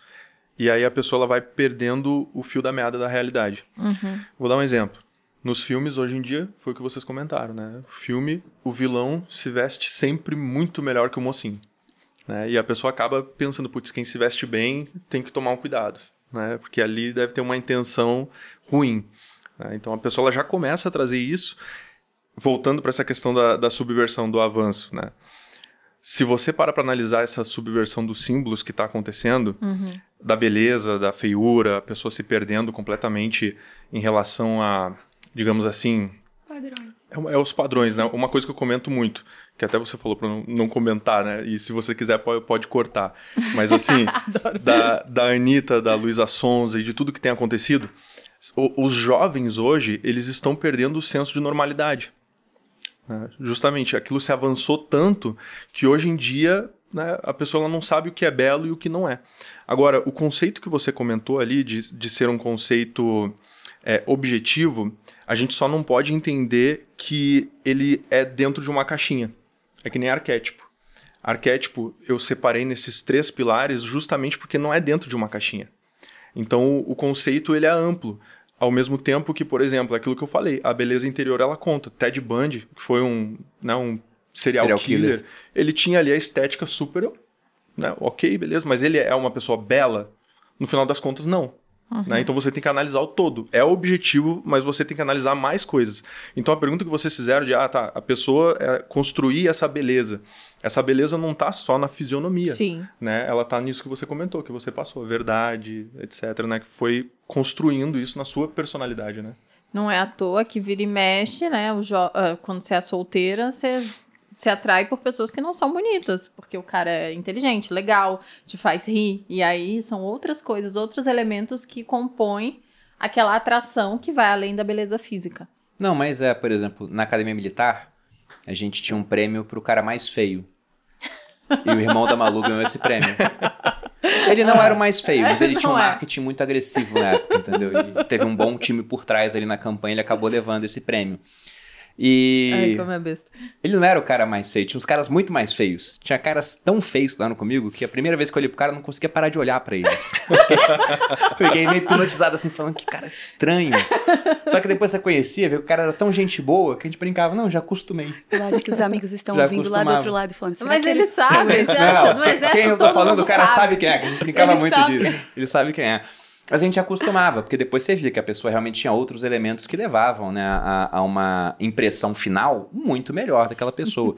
Mas agora pensando essa questão de arquétipos e imagem, porque eu sei que vocês dois é, dominam essa área. O que, que são arquétipos para quem está assistindo a gente? Como é que as pessoas podem explorar isso, por exemplo, no seu branding pessoal, na sua marca para vender mais? Como é que vocês fazem? Eu utilizo muito o arquétipo na parte de narrativa. É onde que eu, pra mim, na minha opinião, no formato em que eu criei e desenvolvi meu método, ele funciona. O que, que é o arquétipo, primeiro, assim, para quem tá assistindo, que é o de paraquedas aqui, nem sabe o que, que é. Então, ele é baseado, sim, tem 12, o João disse que já ampliou ali os 12, ele falou que ampliou, né? Eu falo que tem os 12 principais, porque hoje em dia cada vez aparece mais. O da sereia. É, não, pelo amor de Deus. E, pelo amor de Deus, alguém me ajuda, eu falo, alguém me ajuda com o que está acontecendo aqui. Cleópatra. Porque Cleópatra vai criando várias coisas. São simbologias, né? A partir de padrões. é, que foram estudos feitos através da humanidade, que a gente tem, ah, como que é o vilão, como que é o mocinho, que hoje em dia está sendo o quê? Deturpado. E aí, por exemplo, é, existe, a gente brinca lá em casa, arquétipo da mãe, geralmente você tem a imagem do cabelão. Para o Vitor, arquétipo da mãe é cabelo curto, porque a mãe, a avó, todo mundo na família, as mulheres tinham cabelo curto. Então eu acabo indo mais para neurociência, para a parte da simbologia na neurociência e usando o arquétipo na fala, que para mim ele prende muito a atenção das pessoas quando você usa. Você usa muito o arquétipo na fala, inclusive. Como? Me diz. Ah, você fala mais calmo, mais pausado. Então, quando você fala, você usando os arquétipos, você libera determinadas doses de hormônios, pequenas, mas que produzem sensações. Então, quando você, por exemplo, fala na voz do amante, que não é o caso, não é o seu caso, às vezes você fala, né, amiga, um pouquinho. Às vezes. Fala Acho que sim. Fala. Você acaba liberando ocitocina na pessoa que está ouvindo. Então você produz sensações e isso faz com que ela fique mais presa àquilo que você está falando, ao seu assunto. Pode continuar. É, os, os arquétipos, eles são imagens primordiais que eles estão no inconsciente coletivo. É, eu utilizo também os 12, né, que são 12 arquétipos de marca. Por Sem mais que Cleópatra. existam... É, sem Cleópatra, mas por mais que existam muitos arquétipos, né? Jung utilizava outros arquétipos, enfim. E esses 12 é porque eles são extremos de personalidade. Então é muito bom de utilizar eles para justamente é, transformar o branding de uma pessoa e o posicionamento de uma pessoa, porque são extremos de personalidade geral. Então você não precisa falar de um outro arquétipo, porque, por exemplo, a Cleópatra ela tá dentro do arquétipo do amante, de uma certa maneira, entendeu? Ela tá ali, né, pairando, amante e governante, é uma junção. Então não precisa ir para outros personagens, porque na mitologia tem muitos arquétipos, né? Então você não precisa simplesmente porque é uma complicação desnecessária. Os 12, eles já preenchem tudo isso. E aí eu separo também por narrativa, só que a narrativa é o roteiro, né? Então é a, é a história, a história que está sendo contada, a energia já é a fala, né? a maneira que está sendo falada, e a personalidade é a imagem. Porque a, a personalidade ela está em conjunto com a imagem, não tem como separar uma coisa da outra. Até a pessoa que ela vai mudando a imagem dela, a personalidade vai se transformando junto. Então, se você se veste como governante, é aquela história, né? Fake until you make. it. Se a pessoa se Sim. veste daquele jeito, uma hora ou outra ela vai começar, a postura dela vai mudar, confiança vai mudar, então a personalidade muda. Então é assim que eu utilizo. É o que eu chamo de raio-x do look. Porque você tá se vendo Não tem como você não internalizar. E a pessoa que você mais vê é você mesmo. Quais são os 12 arquétipos? Vocês lembram de cabeça? Sim. Porque essa frase que você falou, né? Fake until you make it. O Seneca falava algo parecido há dois mil anos. De uma maneira mais Tava elegante. sentindo falta dele aqui, viu? Ele falava que as disposições internas se adequam às externas. Então, por exemplo, se você está triste, mas você se força a sorrir, A sorrir. talvez você fique feliz depois de um tempo. É. Ou seja, você finge até que aquilo acontece de fato, né? Ele tem vários outros pensamentos que corroboram com essa ideia geral. Mas isso que você falou faz muito sentido. Se você vê uma pessoa que ela tá com uma postura totalmente retraída, ela demonstra para os outros que ela tem pouca confiança e ela em si deve estar pouco confiante no momento. Se ela já ajeita a postura dela, é até uma ideia do Jordan Peterson, no 12 Regras para a Vida, ele coloca lá da questão das lagostas, né? Sim. Ele fala que toda sua estrutura se adequa àquilo que você está fazendo. Se você muda a postura, você começa a respirar mais confiante, você de fato vai demonstrar para os outros e para si mesmo que você está mais confiante. Colocar os teus ombros pra trás, né? É, A dica, inclusive, quando for palestrar, né? A gente tava lá. Ah, o pessoal eu faz a ia pose do entrar, a gente super-homem, faz né? a pose do super-homem. Eu falei pro Vitor, peraí, deixa eu fazer a pose Ah, eu do sempre- super-homem aqui, pra poder, né? Você fez isso, e Paulinha? sorrir. Claro, É. sempre faço. Você sempre faz isso? Eu não sabia que você fazia. A, a gente sempre agora- faz. E sorrir. Sorrir, que é, pra ó, fica poder... igual louca lá. E pra, sorrindo. pra poder... Não, e, e isso libera hormônios no seu corpo que traz confiança e faz com que você performe melhor. Então, pra quem tem medo de palco, aí é uma boa dica. Você manda uma mensagem, tá tudo bem. Sabe qual é a boa Tá dica pra quem bem. tem medo de palco? Ensaie. É muito ah, melhor do que isso. também, exatamente. Ensaiar. Porque, Ah. por exemplo, eu nunca fiz postura do super-homem pra entrar. Porque antes de entrar numa palestra, eu já vi aquele conteúdo tantas e tantas vezes que eu tenho total domínio do que eu vou falar. Aí não tem como ficar assustado. É, mas o Bruno tem muita paciência. E Não, eu ensaio tudo que eu vou fazer. ensaia tudo. E não é que ele, ah, vou dar uma palestra de duas horas, uma aula de duas horas. Ele revê a aula de duas horas, todos os, os slides e repassa o que ele vai dizer. Então, quando você vê a aula do Bruno e fala, nossa, esse cara sabe dar aula pra caramba, é claro, porque, primeiro, ele não só deu essa aula centenas de vezes já, como ele já deu. Toda vez que ele vai dar, ele treina. É bizarro. Não, por exemplo, eu É gosto muito muita de treinar paciência. com música, né? Mas no fim de semana antes do meu evento eu tava treinando sem música. A Malu falou, ah, cadê a música? Eu falei, não, tô ensaiando. Passando, Porque repassando é, na cabeça. fazia lá a série de bíceps enquanto eu repassava a peça na minha cabeça. O ponto que ia parar quando ia fazer a piada. Tudo Mas- ensaiado. E se você por acaso vê o Bruno na rua ou em qualquer lugar, sei lá, esperando alguma Falando coisa sozinho, e ele assim. tiver mexendo a boca, é porque ele tá ensaiando a discussão com alguém. Sempre acontece. Mexendo. ele tá aqui. Eu falo, tá, amor, fala logo o que você quer falar. Você vai falar com quem isso daí? Daí ele. Você Fica sabe bolado. que fizeram um teste, botaram uma, fizeram as pessoas responderem um questionário. E elas responderam normal. Depois mandaram responder com a caneta na boca, sorrindo. Isso tá num livro da Ariely. Isso mesmo. E aí falou que, e aí as pessoas respondiam positivo, a quantidade positiva foi muito maior. E aí eu sempre falo que um, um bom segredo para beleza, olha aí, ó, já anota essa dica.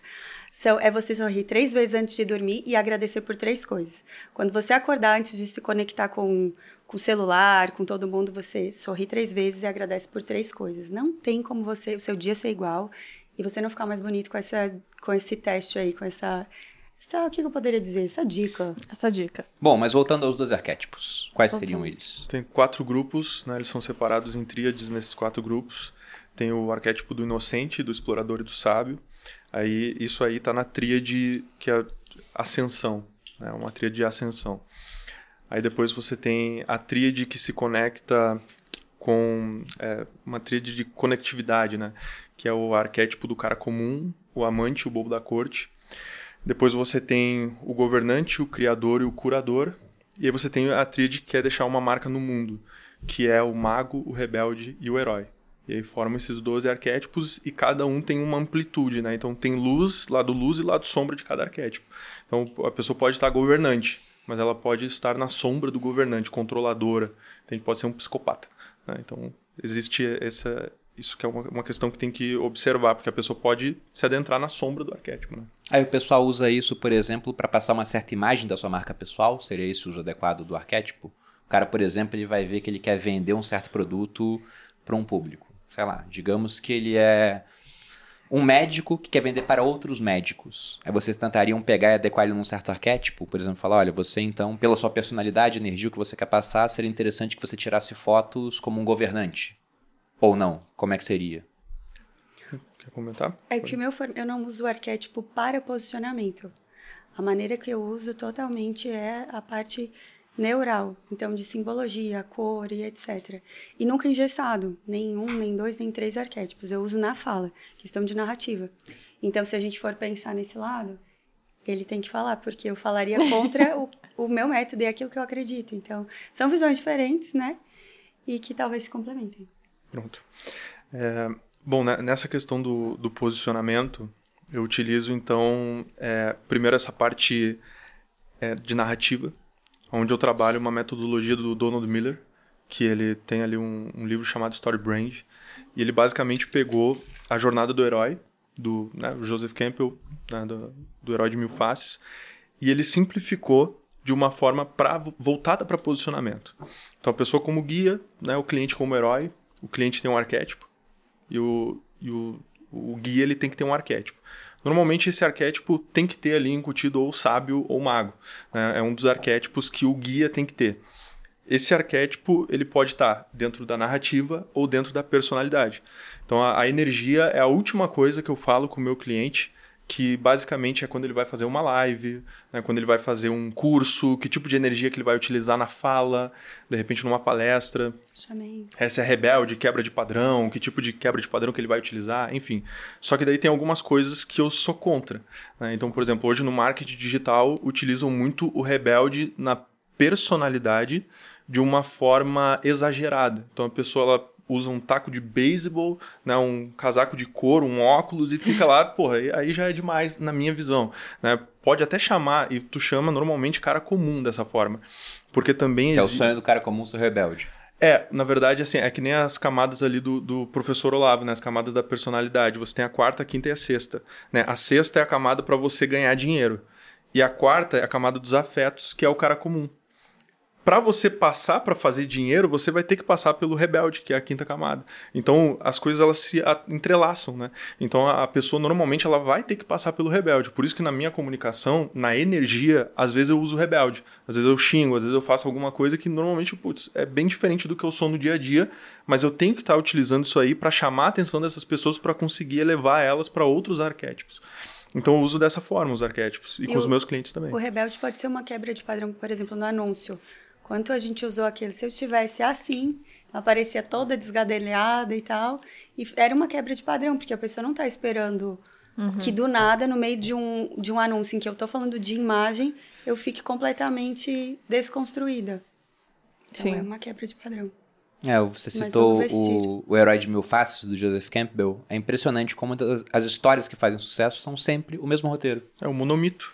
Exatamente. Uhum. Você pega desde os 12 trabalhos de Hércules até Rei Leão, passando É a por mesma Senhor dos coisa. Anéis. É a mesma coisa. Você falou, por exemplo, ah, o, guia do herói tem que ser um mago, por exemplo, né? É, aí você pensa no Senhor dos Anéis no Gandalf. Aí você vai pro Rei Leão, tem aquele babuíno. O Rafik. Isso, o Rafik tentando guiar o Simba. E ele tem um chamado pra aventura. Primeiro ele se nega, depois ele vai. Christopher Nolan no Batman. Exatamente a mesma coisa. Então sempre faz sucesso. A gente adora se conectar com esse tipo de história. E o pessoal, logicamente, usa isso pra vender, né? Sempre que você E vê um lançamento de curso, geralmente né? vai ter uma narrativa da jornada do herói. Narrativa. Cara que foi chamado pra aventura, teve um obstáculo, não conseguiu, aprendeu com alguém alguma coisa, foi lá, teve sucesso, e agora ele volta pra te ensinar. A narrativa que eu utilizo nessa metodologia é analisar o que, que esse herói quer, qual é o vilão, normalmente é um vilão espelho, que utilizam nos roteiros. Aí esse vilão ele gera um problema externo, interno e filosófico. Então eu vou por esses passos para definir o posicionamento do meu cliente primeiro. E por último eu defino os arquétipos e lá no final que eu faço a parte da imagem. Então antes tem toda uma estratégia para depois definir a imagem. A imagem é a última coisa, entende? Comigo é da mesma forma. Primeiro a gente trabalha a mensagem, que é o capital visual? Se resume em três pilares também, que é a mensagem. Você primeiro vai trabalhar a sua mensagem, por que, que você faz o que você faz, qual o seu diferencial, e, enfim, é, desde de- do seu valor. E depois a gente vai para a parte do destinatário. Quem você quer, com quem você quer falar, com quem, quem você quer atrair, quem você, para quem você quer comunicar. E aí sim coloca o envelope que é a parte externa, que é um filtro, como a Malu falou aqui. Ah, quando eu comecei a mudar, teve gente que não conectou mais, porque conectava lá atrás. E isso acontece. Teve uma pessoa que foi no Instagram, ela falou assim, ela viu um, peda um corte da imersão, capital visual, e falou o seguinte, eu nem tenho vontade de ouvir essa mulher. E eu olhei o perfil, gentilmente, e eu falei: Pois é, porque você não é o meu destinatário. Então, o meu envelope, ele é para conectar com outro destinatário. É normal que você não queira abrir essa carta. Porque essa carta não foi escrita para você. E o grande problema que eu acho é que as pessoas têm medo, elas querem que a sua carta seja para todo seja, mundo. É. E não é. Tem, cada um tem a sua porção.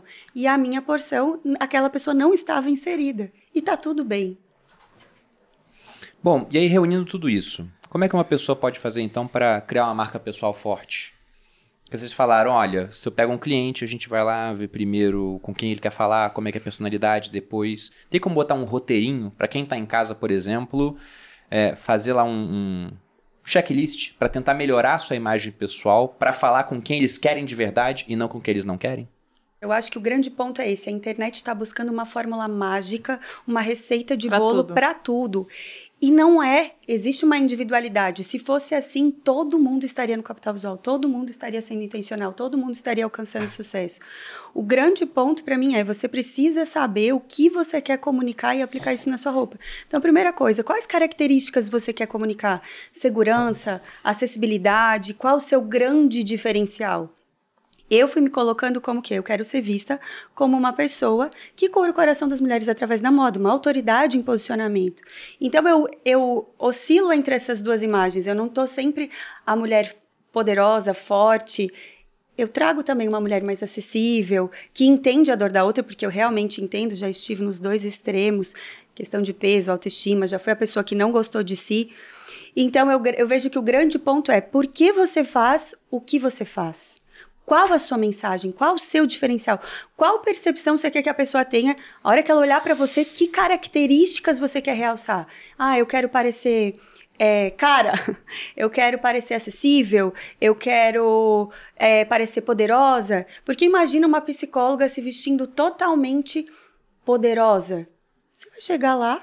Você vai ficar com medo dela. Né? Dela. Né? Imagina ela de batom vermelho, blazer vermelho, e você entra lá e você fala assim: Meu Deus, eu não vou falar nada. Você se fecha. Então, é a principal. Escreva aí quais características, como que você quer ser conhecida, como que você quer ser visto, como que você quer ser lembrado. Escreva essas características. Para cada característica dessa, dessa existe uma vestimenta para comunicar exatamente isso que você deseja. Perfeito. Bom, então, resumindo as perguntas que seriam, o que você quer comunicar, com quem você quer falar, as características, do teu ponto Exato. de vista. Tá. Eu vejo o seguinte, a foi o que aconteceu comigo, né, o meu processo de construção e o que eu apliquei em alguns clientes. Primeiro, você analisar o que você quer. Né? Então, o desejo, teu desejo máximo, assim, digamos. E uma coisa também que eu comento muito é que existem máscaras que você aplica. Né? Então, os arquétipos, eles são máscaras. Realmente é um personagem. É, né, na minha visão, é isso. É um personagem. E essa máscara, porque um policial, quando ele está em casa, ele é marido, ele é pai, quando ele está na rua, ele está sendo policial. Então você tem ali os seus papéis diante da sociedade. Quando você analisa o que você quer, não existe nada mais sincero do que você se transformar para obter aquilo. Porque está intrínseco, é aquilo que você deseja, né? Então a primeira coisa é a pessoa ter clareza do que ela deseja de fato. Ah, o que, que você deseja? Ah, eu desejo, é, enfim, aumentar o meu ticket porque eu quero comprar tal carro, eu quero comprar esse apartamento, eu quero viver assim, daquele jeito, ah, eu quero casar, eu quero não sei o quê. Às vezes a, a, a mulher, ela, ah, eu quero ah, ter um, um marido elegante, rico, não sei o que e tal. Beleza, é uma coisa que você deseja, como que você vai fazer o caminho para chegar até lá? Né? Como que você vai se construir? Porque a pessoa, ela meio que ela tem que se destruir para se construir. Entende? Ela vai ter que ter esse processo. E a maioria das pessoas que eu vejo, elas estão confusas porque elas, elas dizem o seguinte: ah, mas aí eu não vou ser eu. Uhum. Tu entende? Ah, eu não vou ser mais eu. Porque eu sou assim. Só que na verdade você não é assim. Essa construção toda que você é hoje é um remendo de todas as pessoas que passaram por você, da tua infância. Enfim, você não teve controle sobre nada. Né? O que eu estou te falando agora é que agora é a hora de ter o controle, de você colocar no papel e realmente visualizar para onde que você está indo. Porque até agora você foi só sendo levado. Né? Isso que o João falou é muito importante, porque para começar você ter o capital visual correto, lá o que, que a gente faz? Trabalho interno. Eu começo com uma série de perguntas. Eu tinha uma cliente que ela precisava usar preto, fazia muito sentido na comunicação dela, mas ela teve algo na infância que ela jamais, ela não usava preto, ela falava, jamais eu vou usar preto. Então você precisa entender a questão interna para virar essa chave, senão ela constrói um personagem e o personagem não se sustenta. Por isso que eu falo que na internet eles buscam uma fórmula mágica. Vão no, nosso, vão no perfil do João, vão no perfil do cliente dele, vão no meu perfil. Ah, ele tá assim, tá, tá com a mão no queixo, tá de blazer. E elas começam a replicar e acham que é isso que vai dar certo. Só que para cada ocasião, para cada comunicação, o envelope e o interno precisa ser virado. Porque se não virar uma mulher, por exemplo, que foi abusada, ela foi um dia o centro da atenção. E aquilo fez com que alguém olhasse para ela e, e, a tocasse de uma maneira que não deveria. Essa mulher dificilmente vai conseguir usar um vermelho, ainda que ela precise muito. E se eu falar, não, você vai usar vermelho porque é o que você precisa, ela vai colocar e jamais vai se sentir bem. Só que se ela não se sente bem, como que ela vai passar segurança? É um círculo virtuoso, lembra? Então, se eu não passo segurança, como que eu vou falar?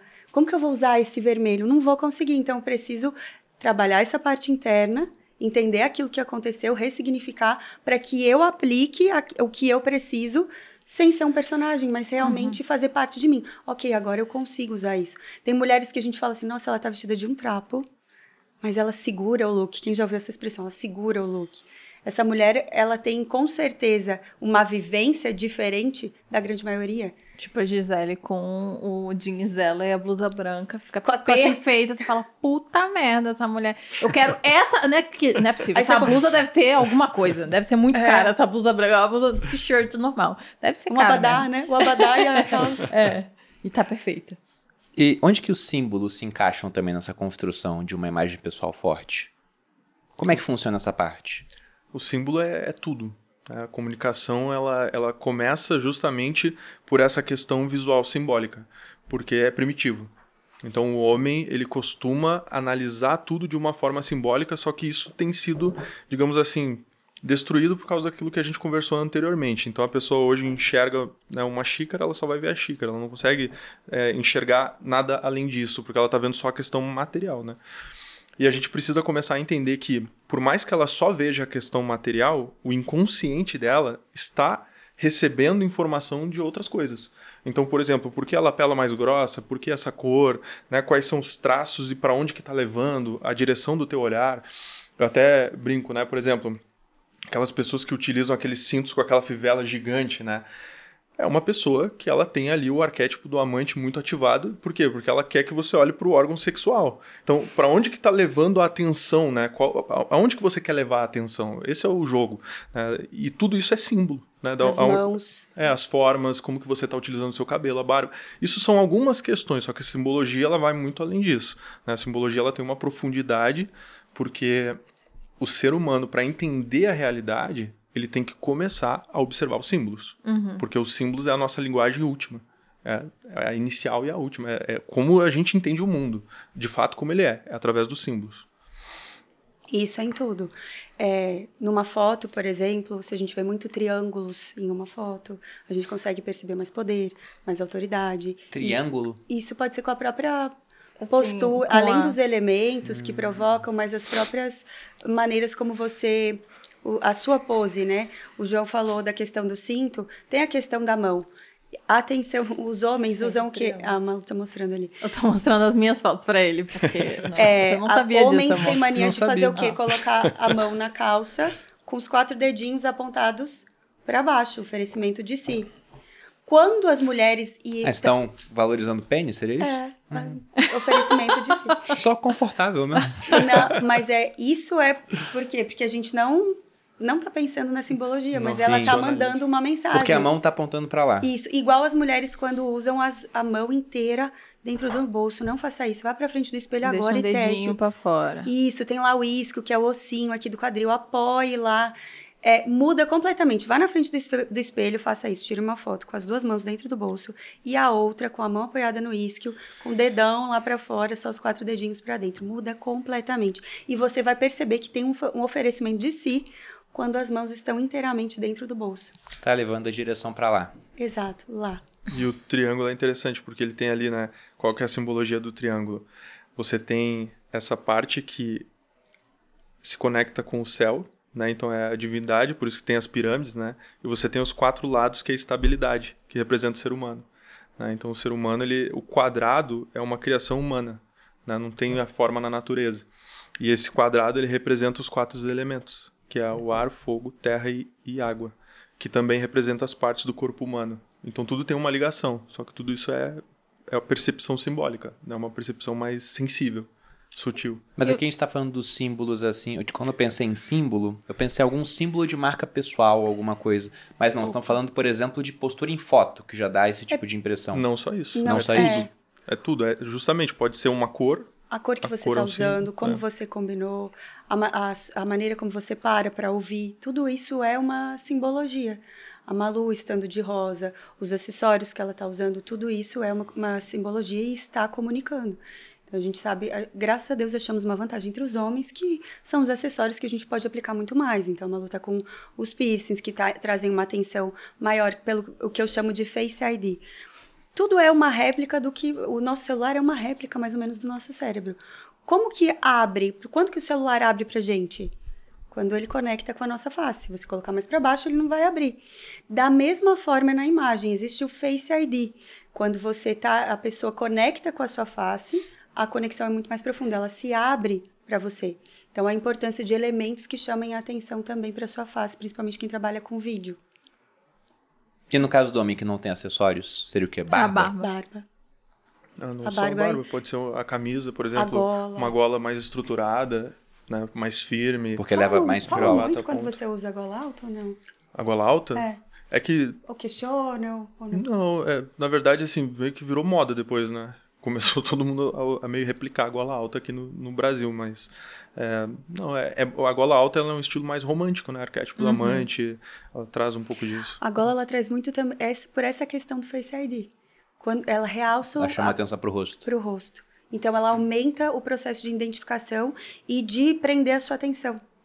Mas Tudo por meio ser que tá diferente, levar vocês não rosto. acham que também dá um pouco de estranhamento? Pra mim, dá, eu, eu particularmente não gosto muito da gola alta em homem.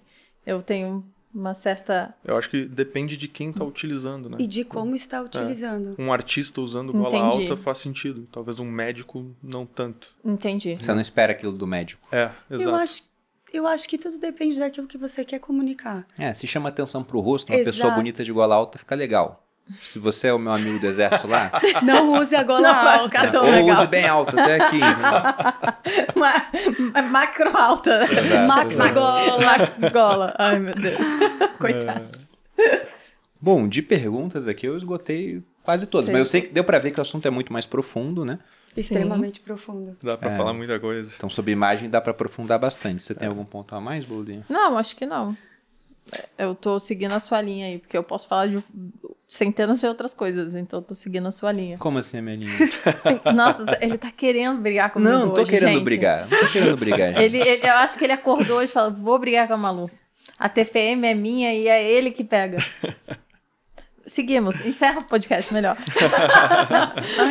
Pessoal, então, pra encerrar, tem como deixar as redes de vocês pra que as pessoas possam continuar aprendendo, ter acesso às mensagens de vocês, ou até eventualmente se tornar cliente das consultorias que vocês têm, dos Certo. produtos? Meu Instagram é arroba João Mena, com dois M's e dois N's. E tem o meu YouTube também, que é João Mena.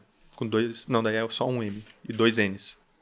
E eu, antes de me apresentar, um dia eu vim nesse tipo podcast e fizeram eu abrir aqui um, um presente, não é mesmo, Malu Perini? Que É foi, verdade. Que foi, assim, um- uma pauta da última imersão capital visual que a Malu esteve e ela saiu correndo. Eu dei um lá. vibrador pra ela, ela ficou morrendo Eu fiquei com vergonha. vergonha de ela falar, abre, abre. E eu, meu Deus, só falta esse trem tá vibrando aqui. E eu trouxe pra você um presente pra sua casa, pra você e pro Bruno. Ah, Em obrigada. parceria com a Lodorá, eu desenvolvi um aroma que ele é totalmente é, inspirado no sistema límbico. Então é para é, no que as pessoas a gente fez uma pesquisa, o que, que as pessoas mais buscam sentir de emoções? Porque como ele está ligado totalmente ao sistema límbico, as pessoas sentem emoções quando sentem o cheiro. E nós dividimos isso em três fragrâncias e esse aí é refinamento e elegância, que para mim é o que vocês são e é o que eu, eu sei. né? Somos Ai. Deus. Amiga, spray. É, não tô Não, entendendo eu- o que ela quer eu- fazer. mas eu- Puxa, eu pra- puxa a tampa, Tá amiga. saindo. Ok. Se fosse vibrador, eu sabia ligar. É, é verdade, deu aulas lá na Deixa imersão. eu ver o cheiro. Bota lá. Aqui, cheira aqui. É Um que ele cheiro tem bom. três bases, né? São bases de. é, no- eles têm a nota, a nota Agora de base, de entrada é, e de corpo. Então, eles são baseados. E, amiga, como eu falei do piercing, eu também trouxe aqui pra você. Nossa, eu já tô Aqui, muito tá, cheia de não, eu vou- presente. agora você vai ter que abrir, filha. Você fez eu Ah. abrir, cuidado, o que, que vai sair daí. E esse, é- esse aí que você vai gostar desse. Por favor, já coloque. Hum, nossa, que Esse é um chique. colar que eu desenvolvi junto com a Bárbara Porto, então É, é um igual ao teu. igual o meu.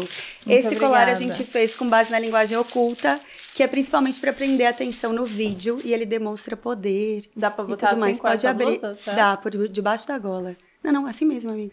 Pra deixar aquela pessoa assim poderosa, elegante, sofisticada. Aquele ponto de luz maravilhoso. E aí vou deixar o meu arroba aí pra quem quiser me Ah. seguir, Thalita Dalbó, sem H, sem nada. D-A-L-B-O. E me siga lá que com certeza você vai ser muito bem-vinda, viu? Muito obrigada pela presença, gente. Vocês também podem me encontrar no arroba Maluperini e também aqui no podcast dos sócios semanalmente. Já veio o cheiro. É, Se inscreva no canal. Isso, pessoal, estamos quase atingindo a marca de um milhão de inscritos aqui no YouTube. Então, para quem puder se inscrever e compartilhar os episódios com os amigos, agradecemos bastante. Esperamos que até o final do ano a gente bata um milhão de inscritos. Vamos ver, correndo atrás dessa meta. Vocês me encontram também no Instagram Bruno underline Perini, no canal do YouTube Você Mais Rico, tem vídeo toda segunda, quarta e sábado Obrigada. sobre educação financeira. E semanalmente aqui nos Sócios. Para quem assistiu, nosso muito obrigado pela audiência. Os nossos ilustres convidados, obrigado pela presença. Espero Muito que obrigado. voltem mais vezes. Foi um prazer. Grande abraço e até a próxima. Beijos.